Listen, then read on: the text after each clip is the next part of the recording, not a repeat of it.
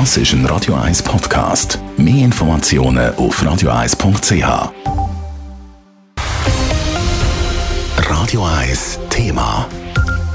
Der Zürcher Kantonsrat hat grünes Licht gegeben für den Innovationspark Dübendorf. In einer Monsterdebatte hat der wegweisende Entscheid gefällt und einen rund 100 Millionen schweren Kredit durchgewunken. Ganz fertig debattiert ist aber noch nicht, weil, obwohl gewisse Parteien höchsten Tönen schwärmen vom Generationenprojekt, gibt es doch auch die einen oder anderen Differenzen. Es berichtet Lara Pecorino. Grundlage für den Innovationspark, den Synthesebericht, den haben die Parteien lediglich dürfen zur Kenntnis nehmen. Er umfasst im Wesentlichen die Strategie für die künftige Entwicklung.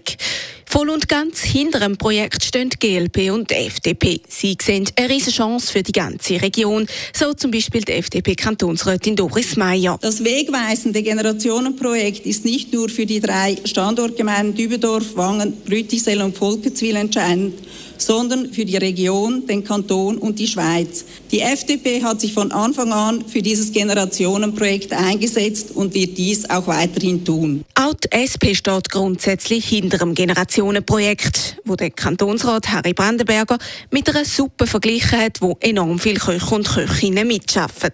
Die SP nimmt den Synthesebericht zur Kenntnis und unterstützt die weiteren Vorlagen zum Innovationspark. Wir bekommen eine feine Suppe vorgesetzt, die uns schmeckt. Das eine oder andere Haar haben wir trotzdem gefunden, um auch noch die letzte Redewendung zu bemühen. Gut geheissen worden ist gestern zum einen eben die Anschubfinanzierung von fast 100 Millionen Franken. Über 40 Millionen davon wird der Kanton als zweckbundes Darlehen vergeben. Das Geld soll also irgendwann einmal zurückfließen. Kritik an diesem Kredit ist von der SVP und den Grünen gekommen. Die Grünen haben weitere Bedenken geäußert. Vor allem die zukünftige Flügerei und der Erhalt der Piste ist ihnen ein Dorn im Auge. Kantonsrätin Karin Fehr hat darum betont, für uns Grüne muss das Projekt Innovationspark vor allem ein Leuchtturm für eine innovative urbane Entwicklung in den Bereichen Klima- und Umweltverträglichkeit und schonender Ressourcenumgang werden. Ganz anders stehen es bei der SVP. Für sie ist der Erhalt der Piste sogar Bedingung für ein Ja zum Projekt, sagt der Kantonsrat Christian Lutzek. Wir bestanden immer darauf, dass, wenn eine Umnutzung stattfindet, dies immer eine Dreifachnutzung mit Innovationspark, ziviler Aviatik und militärischer Nutzung sein muss. Wir begrüßen es daher ausdrücklich, dass der Synthesebericht diese Synergie erkannt hat und durch die fliegerische Nutzung auch die Stärkung des Innovationsstandortes erkennt. Der Großteil vom Rat ist dann auch der Ansicht, dass die Landebahn einen einmaligen Vorteil darstellt für den Innovationspark, wo dereinst über 10.000 Forschende sollen schaffen und ein ganzer Stadtteil neu soll entstehen. Trotz Mehrheit hat sich darum auch für den Planungskredit vom Militärflugplatz ausgesprochen.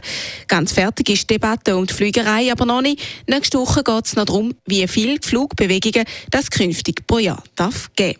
Lara Pecorino, Radio 1. Radio 1 Thema. Jederzeit zum Nachlesen als Podcast auf radio1.ch.